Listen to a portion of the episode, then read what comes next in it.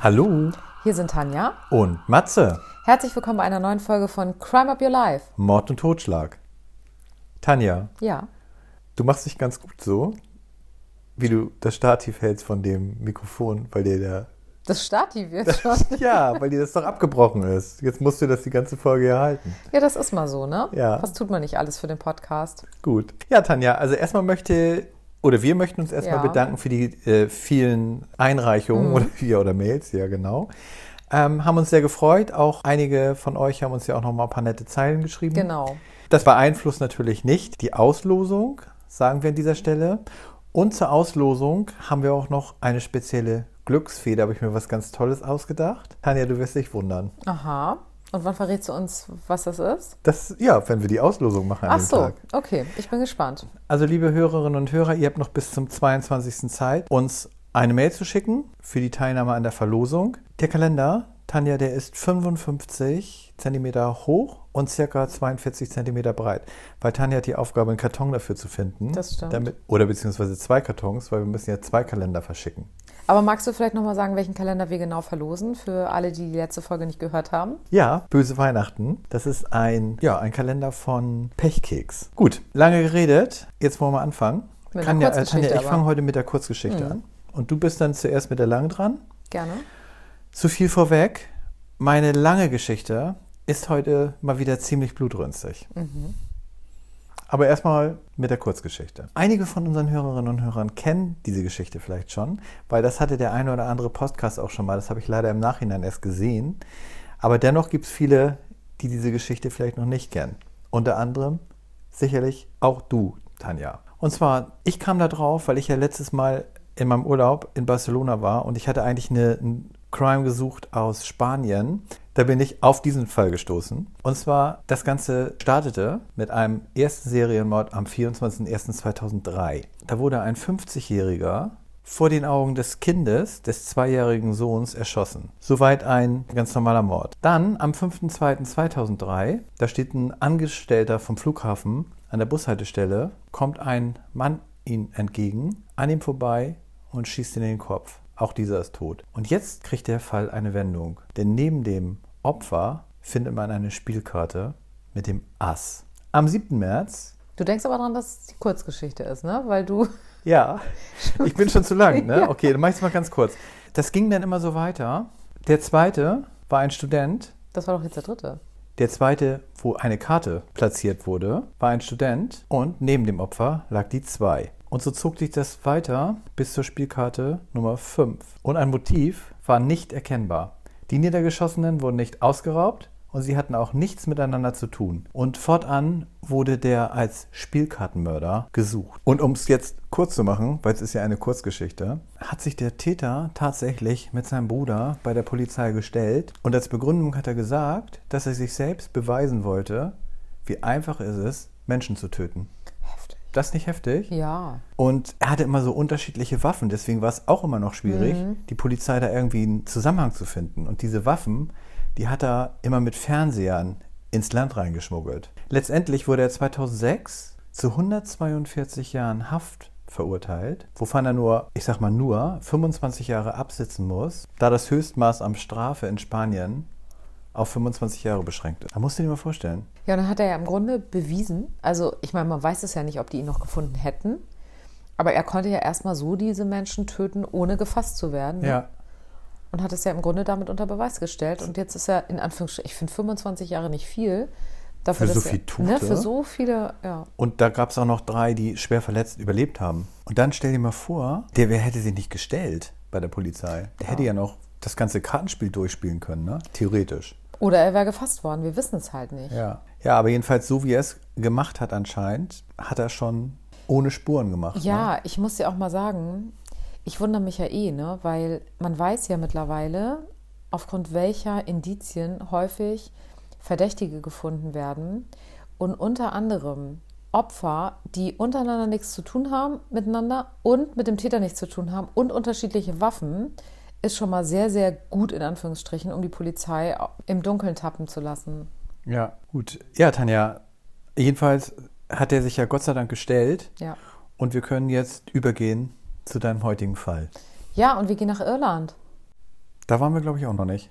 Ich glaube auch. Du hast ja ein bisschen besseren Überblick über die Folgen, aber ich denke auch und das ist ein ganz, ganz großer Fall in Irland gewesen und ich hatte nichts davon mitbekommen.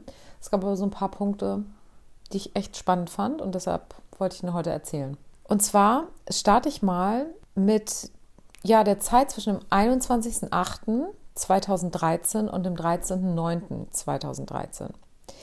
Und zwar ist da ein Hundetrainer in den Bergen Irlands regelmäßig spazieren gewesen mit seinen Hunden. Und ab dem 21.08. kam der eine Hund immer aus dem Gebüsch, also der ist in so ein, in so ein relativ unwegsames Gebiet gelaufen und kam zurück und hatte einen Knochen im Maul. Oh, da lag bestimmt einer. Und die waren immer wieder da spazieren in dieser Zeit. Und immer und immer wieder ging der Hund an dieselbe Stelle und kam mit Knochen zurück. Gott, das war bestimmt ein ganzer Mensch, ne? So, und der Hundetrainer ist natürlich davon ausgegangen, dass das selbstverständlich Tierknochen sind. Ja. Und am 13.09. kam der Hund wieder mit einem Knochen. Und an dem Knochen war Kleidung. Sag ich doch. Also ich hatte schon Ja. so einen richtigen. Und da ist man eben davon ausgegangen, gut, also dieser Hundetrainer ist dann alarmiert gewesen, hat die Polizei verständigt und die hat dann tatsächlich 65 Prozent Knochen von Elaine O'Hara gefunden. Die Knochen waren zum Teil schon sehr abgenagt von den Tieren. Und letztendlich musste sie auch über die Zähne identifiziert werden, weil immer noch wichtige Teile ihres Körpers gefehlt haben, unter anderem der Schädel. Und weiß man, wie lange sie da denn lag, da in dem Gebüsch? Also wie lange sie da tatsächlich in dem Gebüsch lag, weiß man nicht. Ja. Aber sie war zu dem Zeitpunkt bereits ein Jahr tot. Oha. Die Elaine O'Hara ist 1976 geboren, war in der Schule schon immer Opfer von Mobbing gewesen, war dann so seit ihrer Teenagerzeit eigentlich immer in Behandlung, also in Therapien, hatte auch ein sehr, sehr enges Verhältnis zu einem sehr bekannten irischen Psychologen. Und er hatte unter anderem festgestellt, dass sie eben an Depressionen leidet. Und sie hat sich immer sehr, sehr unwohl gefühlt. Sie hatte zusätzlich auch noch Asthma, Diabetes und eine Schreib- und Leseschwäche. Und aufgrund dessen wurde sie natürlich auch viel gehänselt in der Schule und ihr ging es überhaupt nicht gut. Und 2002 ist dann auch noch ihre Mutter verstorben und 2007 dieser Psychiater, zu dem sie eben ein gutes Vertrauensverhältnis hatte, das hat sie sehr geknickt und da haben sich häufig ihre Freunde und Familie Gedanken gemacht, ob sie sich eventuell was antun könnte.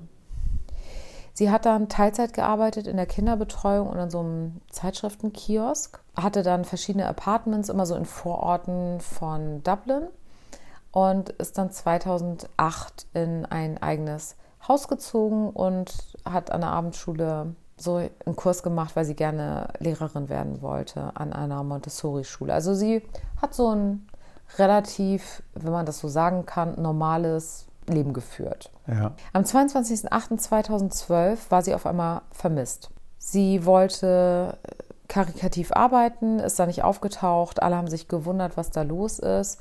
Und ich habe ja aber schon gesagt, sie war eben depressiv und war auch kurz zuvor aus einer ja, Kur bzw. stationären Therapie, kann man sagen, gekommen. Und von daher hatte man schon so ein bisschen den Verdacht, vielleicht hat sie Suizid begangen. Man hat in ihrem Haus ihre Tasche, Handy, Kamera, alles gefunden. Aber man konnte über die Sicherheitskameras vor ihrem Haus sehen, dass sie das Haus verlassen hat mit einem anderen Handy. Mit einem anderen Handy? Ja, das war erstmal schon komisch, weil niemand wusste, dass sie überhaupt mehr als ein Handy hat. Ja, also Doppelleben schon geführt, so. Darauf komme ich nämlich gleich. Oha. Ganz genau. Und man ist dann also davon ausgegangen, dass sie an dem Tag zum Grab ihrer Mutter gegangen ist, denn eine Zeugin will gesehen haben, wie vermutlich die Elaine am Grab sehr doll und laut geweint hat. Das kann man aber nicht 100% sicher sagen, aber man geht davon aus.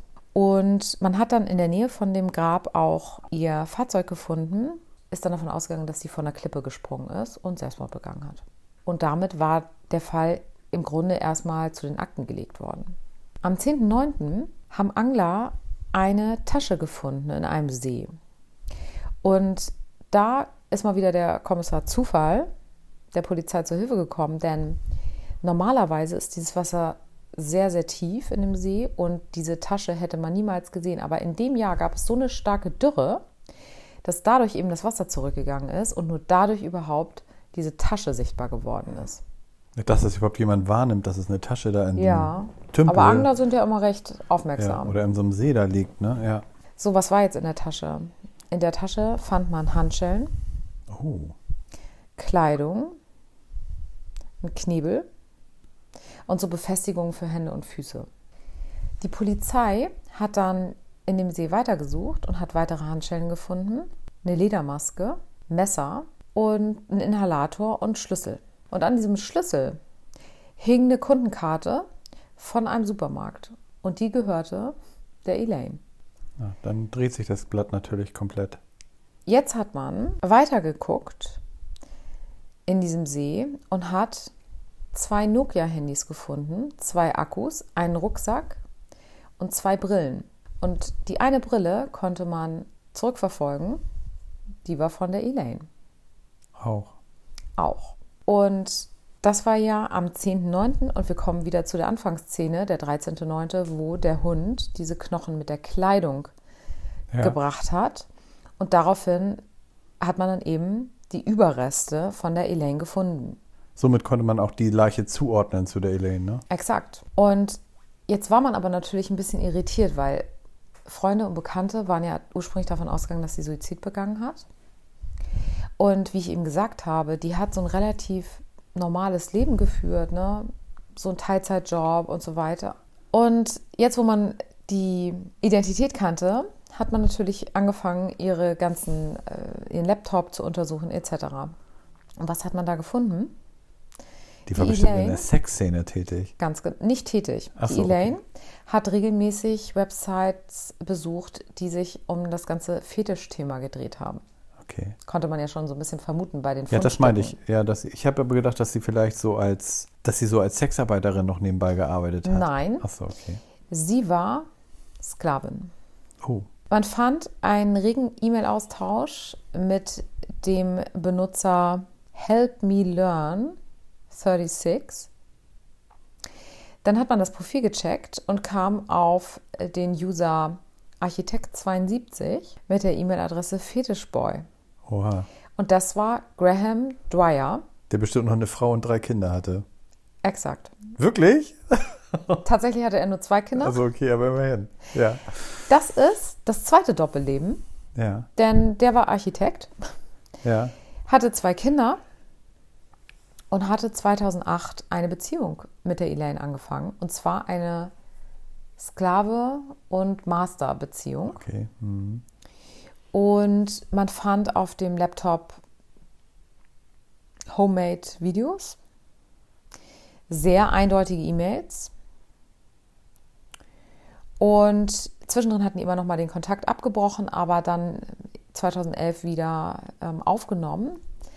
Und jetzt kommt noch ein Part, den ich echt heftig fand. Und zwar, in der Vernehmung hat seine Frau auch gesagt, dass er häufiger mal von Fantasien mit Messern erzählt hat.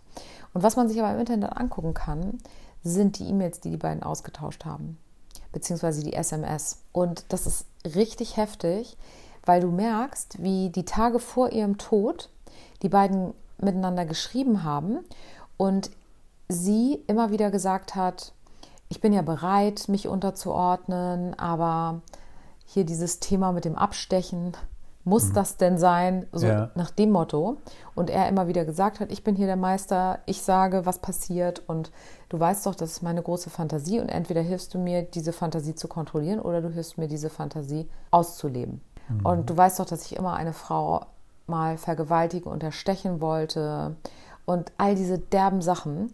Und du merkst, dass sie immer wieder in diesen SMS versucht hat, das abzuwenden und gesagt hat, ja, wollen wir das denn wirklich heute machen? Es regnet ja schließlich. Und Ja. also du merkst, dass sie so hin und her gerissen war und vielleicht auch gar nicht geglaubt hat, dass er das wirklich macht. Man weiß es nicht genau. Also für sie war das vielleicht ein Spiel, mehr oder weniger. Ja, für sie Ja. war es vielleicht eine Auslebung der Fantasie und sie dachte, er meint das nicht ernst. Mhm. man kann es bis heute nicht nachvollziehen, denn er hat erstmal bei der Verhaftung geleugnet, sie überhaupt jemals gekannt zu haben, ja. obwohl es ja Videos von denen gibt, und auch Samenspuren in ihrem Bett von ihm. Auch noch bis zum Urteil hin, er hat lebenslang bekommen, hat er alles geleugnet. Und in Irland hat man gesagt, das ist im Grunde fast das perfekte Verbrechen gewesen, weil er so ein gutes Doppelleben geführt hat und niemals jemand ihm das zugetraut hätte. Und vor allen Dingen kann man bis heute auch nicht sagen, woran sie gestorben ist. Das wollte ich gerade fragen. Ja. Wie hat er sie denn umgebracht? Das weiß man bis heute nicht. Denn tatsächlich ist es so, man weiß, seine große Fantasie war es, eine Frau zu erstechen. Ja. Aber man hat ja nur die Knochen gefunden und in den Knochen sind keine Messerspuren zu finden. Was aber ja nichts heißt, denn sie kann ja auch erstochen worden sein, eben ohne dass ein Knochen getroffen wurde. Konnten Sie ihm das denn beweisen, dass er sie ermordet hat? Scheinbar ja, ne? Sie konnten ihm das, ich sag mal, vom Grundsatz her natürlich nicht wirklich beweisen. Mhm. Die SMS waren aber sehr eindeutig, die Handydaten waren sehr eindeutig. Man hat auch herausgefunden, die beiden Nokia-Handys waren die beiden Handys, die die beiden genutzt haben. Also ein ja, Master- und ein Slave-Handy. Genau, und die Verteidigung hat natürlich gesagt, das heißt ja, nur weil er diese Fantasien hat, genau. heißt das natürlich nicht, dass er es gemacht hat. Und tatsächlich wurde er aber dennoch verurteilt. Und wie das natürlich weitergeht, weiß man nicht. Er ist bestimmt in Revision gegangen, oder? Ja, Bisher ist es aber nach wie vor so, dass er lebenslang im Gefängnis sitzen wird und man eben ganz klar davon ausgeht, all das, was er in den SMS geschrieben hat, war ernst gemeint und er hat das einfach dann auch so durchgeführt und hat sich eben mit diesem perfekten Doppelleben versucht zu tarnen. Ja. Und für unsere Zuhörerinnen und Zuhörer, ihr könnt online die Original-SMS nachlesen. Das ist etwas verstörend, muss ich sagen, wenn man das liest. Aber jetzt, wenn man sich für den Fall interessiert, ist ja. das schon sehr aufschlussreich. Das können wir dann ja nochmal in unsere Beschreibung Ja, können Link wir den Link nochmal reinschicken, genau. Ja. ja, Tanja, für mich ist es ein bisschen unbefriedigend, weil ich bin mir jetzt überhaupt nicht sicher, ob das wirklich war.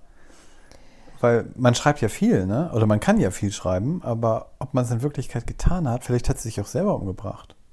Aber vielleicht in den Wald und hat sich dann erstochen selber, zum Beispiel. Ja, oder man weiß es ja nicht. Ne? Ja. Sie kann sich oder ja theoretisch. Tabletten genommen oder sowas. Genau, nur die Frage ist natürlich, wenn das so war, klar, könnte ein Tier den Schädel weggenommen haben oder ja. so, ne? Aber wieso hat man in Anführungsstrichen nur 65 Prozent ihrer. Ihrer Knochen gefunden und warum hat er geleugnet, sie zu kennen? Warum hat er geleugnet, ne? Das ist so. richtig, ja, vielleicht aus Angst oder aus so. Aus Angst ne? kann theoretisch sein. Also ich könnte mir vorstellen, wenn er einen richtigen Verteidiger hat, dass er da aus der Nummer rauskommt. Bisher Man weiß war das es nicht nicht der Fall. Ja, Tanja, und ich hatte ja schon gesagt, bei mir wird es heute etwas blutrünstiger. Ja. Und das war ja meistens sehr weit in der Vergangenheit. Und wir gehen heute sehr weit zurück, denn wie die Hörerinnen und Hörer ja schon lesen konnten, heißt mein Fall die Burg des Grauens. Oh. Und zwar im 15. Jahrhundert spielt mein Fall in Frankreich. Ach, das ist so dein, das magst du ganz gerne, ne? Das ist das, so, ich habe so weit, ich, ich war noch niemals bei Rittern und, und sowas. Also ich fand das aber jetzt ganz interessant, als ich es gelesen habe. Und deswegen dachte ich jetzt mal, ich komme mal mit sowas ganz anderem um ja, die Ecke. finde ich gut. So, passt auf. Französische, englische und burgundische Ritter bekämpften sich in Schlacht. Der schwarze Tod lässt tausende Menschen sterben. So war das ja damals. Also die Pest, ne? Genau. Banditen, die haben so komplette Landstriche ausgeplündert. Doch der grauenhafteste Ort in dieser grauenhaften Zeit ist eine bretonische Stadt, die für kein Schlachtfeld, keine Banden und keine Pestepidemie bekannt wird. Eine Stadt, in der bloß ein einziger Mörder und seine Gehilfen nach Opfern suchen. Sie holen sich ihre Opfer Tag um Tag, Jahr um Jahr und niemand kann sie aufhalten, Tanja. Mhm. Im bretonischen Maschkul leben vielleicht ein paar hundert Menschen zu diesem Zeitpunkt. Die Häuser von Maschkul liegen im Schatten der Mauern und des wuchtigen Turms einer Burg. 1404 wurde hier Gilles de Rais, ich hoffe, den habe ich jetzt richtig ausgesprochen, geboren. Und als er elf Jahre alt war, starben seine Eltern, vielleicht an Krankheiten. Das ist an dieser Stelle nicht bekannt. Oh, also denkt man im Nachhinein, dass er sie vielleicht selber getötet haben könnte. Hm.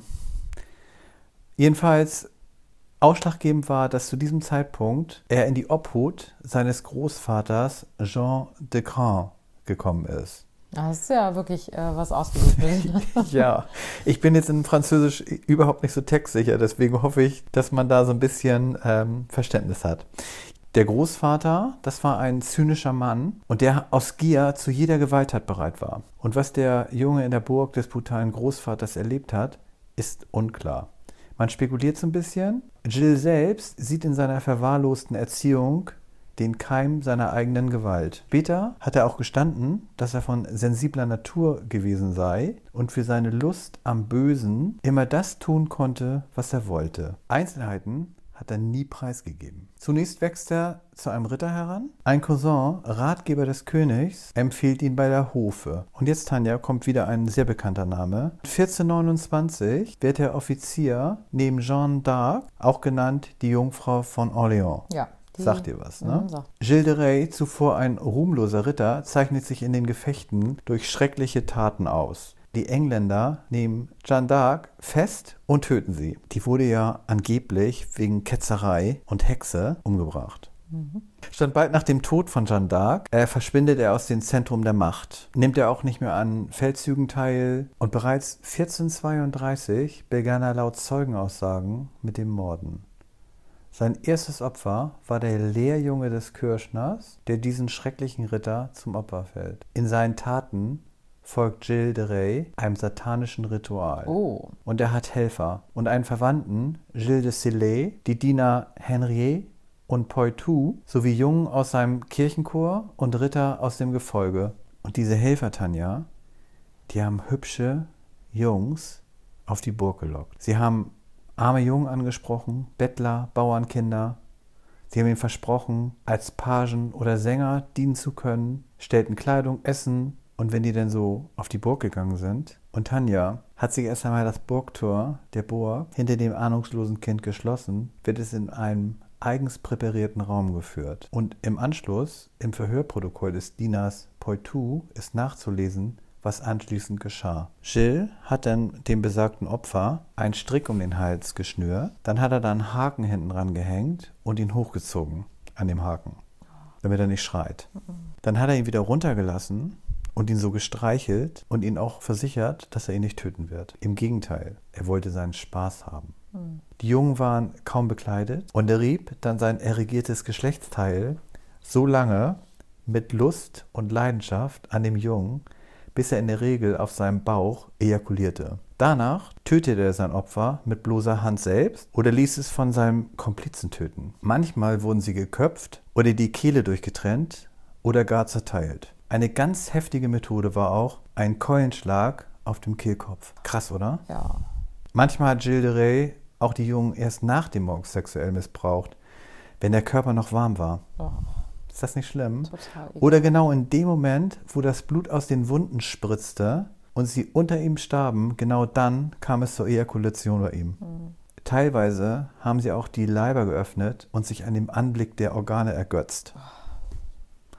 Oder wenn sie den Kopf abgetrennt haben, dann hat er den noch geküsst, den Kopf, und dann haben sie so andere Köpfe von den vergangenen Tagen rausgeholt und da haben sie dann immer so verglichen und dann haben sie gesagt, welches ist der schönste. Gott. Das heißt, das haben die wirklich täglich gemacht? Ja. Am Ende, dann zieht der Mörder sich erschöpft zum Schlafen zurück die Helfer wischen das Blut auf, die kleinen Körper werfen sie in Verliese unter einen Burgturm wie Abfall. Später werden sie die Leichnamen in einen großen Kamin verbrennen.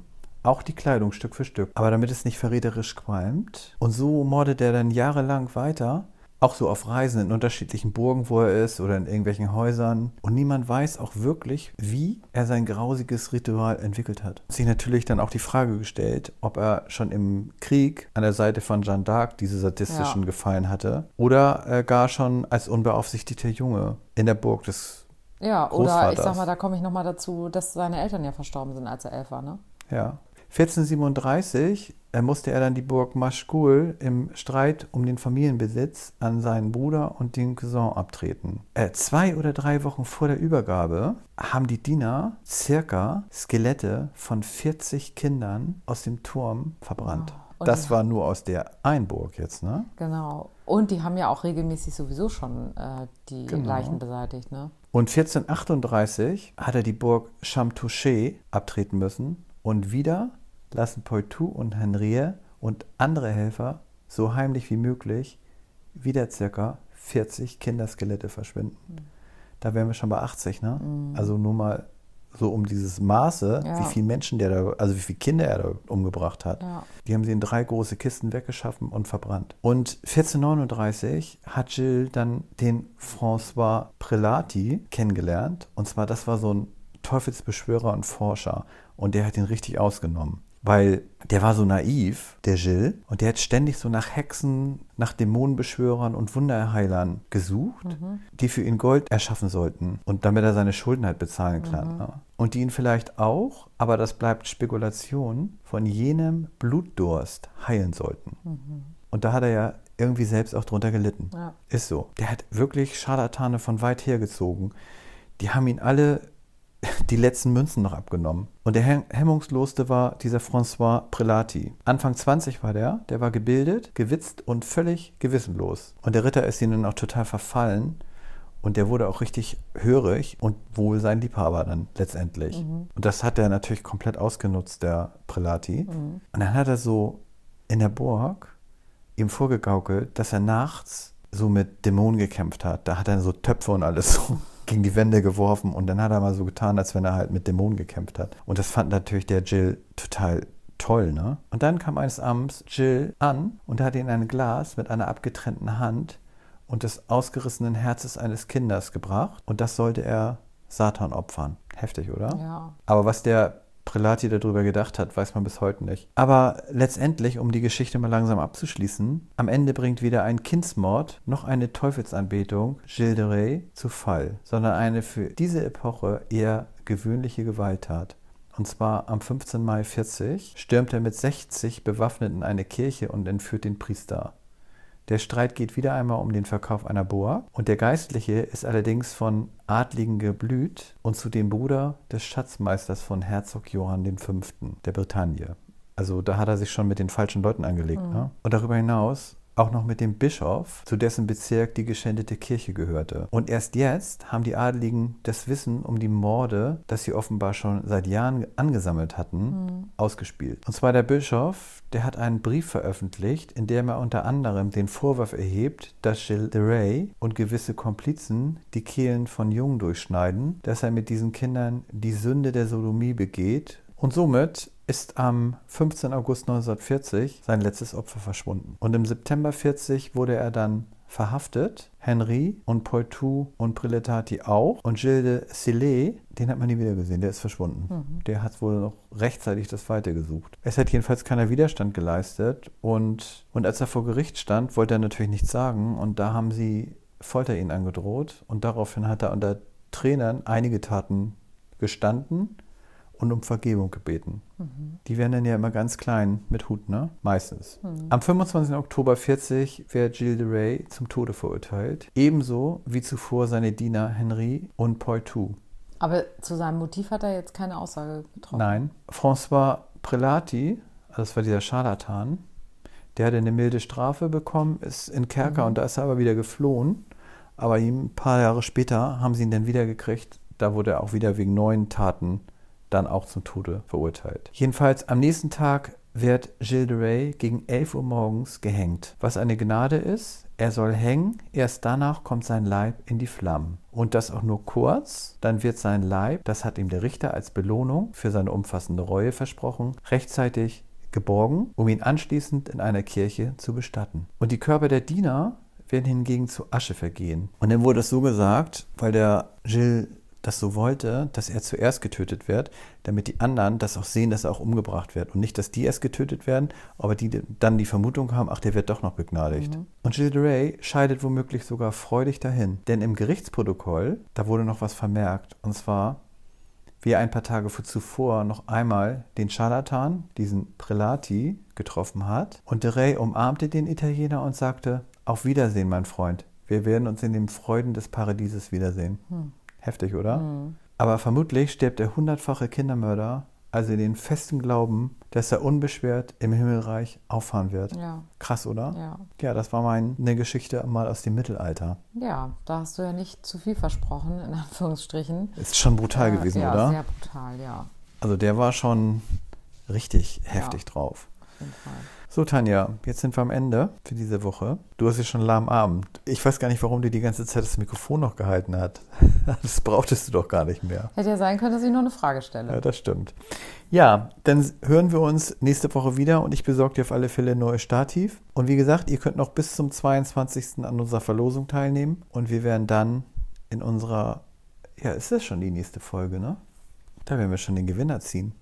Also die, beiden. Gewinner. Ja. ja.